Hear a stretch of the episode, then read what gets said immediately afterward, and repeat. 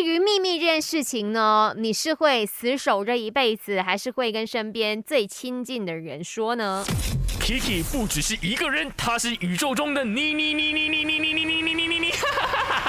人生多难题，去看 IG Aki Chan is me，看 My 翻转 Kiki。OK，以下这些人呢，都是说会跟最亲的人说的。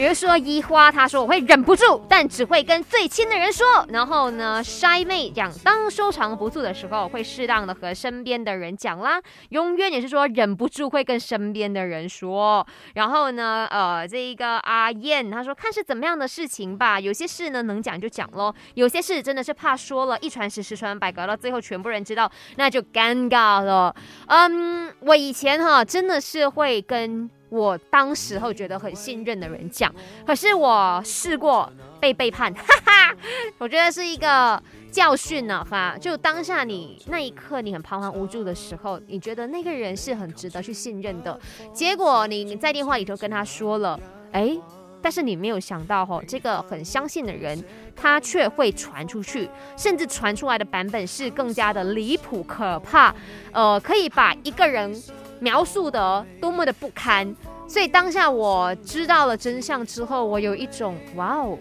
原来你自以为很信任的人，他其实也并没有信任你，或者是并没有给到你足够的依靠。所以现在我很多时候都会把情绪啊，或者是一些事情呢，说在自己的心里面，呃，也会 feel 的咯。嗯，那个如果是很严重性的话，我会一辈子的守着；如果是那一种比较清淡的东西，OK，那我还是会跟身边的人讲一讲而已啦，哈，也不会太仔细的去讲完整个过程这样子。嗯，所以希望大家都可以成为一个